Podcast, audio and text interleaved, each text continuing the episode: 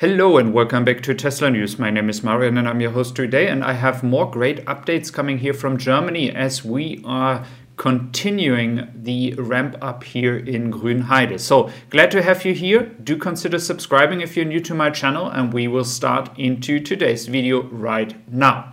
So what's happening here? We have first of all the numbers from Q4, um, just in comparison to the numbers of Q1. Um, we had in the last quarter last year 308,600 cars delivered to customers. And despite all the challenges, so closed factory in Shanghai, um, the war in the Ukraine, um, we have now a very, very nice number of 310,000 cars. And if you are adding that up towards the end of the year with no further growth right now, we would already be at around 1.2 million cars. So we can really expect some ramp up happening here um, towards 1.6, 1.8 million. That is the number I think Tesla will achieve this year. So you see, very good news, very great result. Um, really, really good um, numbers here, despite all the challenges. If you are adding up around about like 12 to 14,000 cars um, in uh, Shanghai, you would have even a greater result. Um, also, someone who's doing really a good job is Troy Teslike here, who had just missed the result by 0.3%, and that is pretty much nothing. I mean, so we can really rely on his great numbers here, and I'm really um, thankful for his work. He's doing a great job. So um, check out his Twitter account if you want to be updated as well over there. So we have the factory here in Grünheide, and we will look into um, more exciting news because until now the Model Y performance was only available in the black color, but we have reports from Drive, Te- um, uh, Drive Tesla here, um, and in Canada they have information information here um, that Drive Tesla Canada reported about that, that the Model Y performance in white is actually currently already under production. So we might see some new Model Y performance in white already coming out um, coming week. So that is a good sign. But not only that, we are also talking about the Model Y long range in a moment. Um, the only thing people have to wait for a long time right now are the white seats. Currently, Tesla is only delivering cars with black seats and not white seats. So these white seat issue um, might move your order way back to August currently. That is what we are looking at in the time frame right now. But looking at the Model Y long range, we have indications that this will start in Q3, um, so in the month of July. Um, especially as we all know that in the first month of each quarter, um, the cars being delivered from China to Europe are currently actually um, being produced.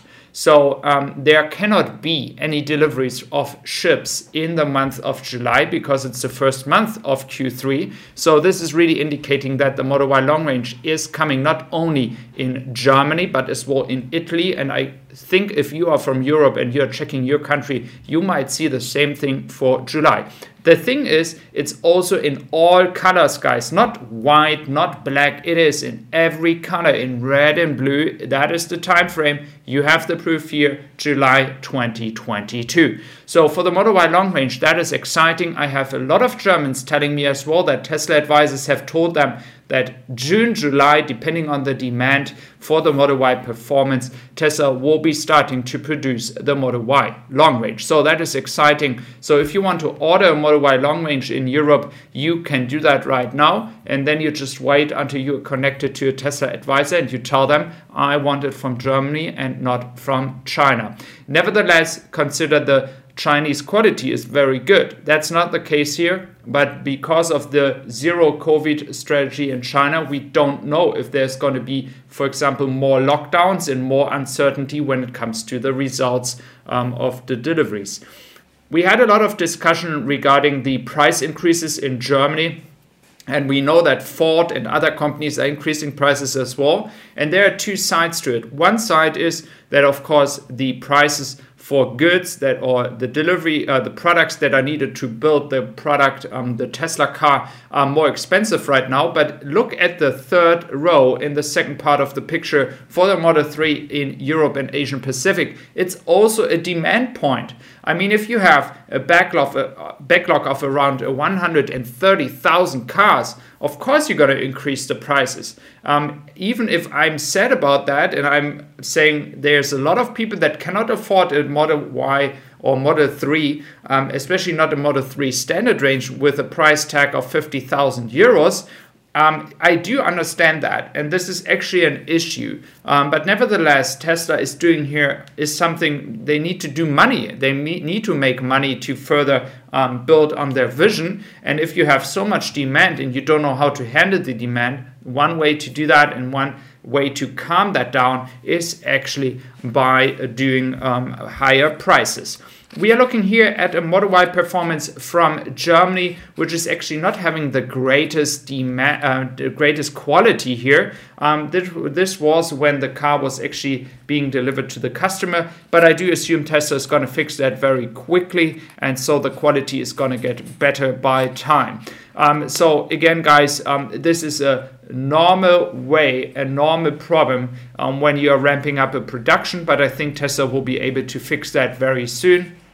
So we can expect um, no issues in the coming future. So, um, talking about all this, I just wanted to say a few words as well regarding this entire influencer being um, invited to events of Tesla. In Germany, we had a lot of discussion about that. There were a lot of people frustrated. Well, I'm not invited. I did so much for Germany. For Germany, I'm saying already, but um, for Tesla.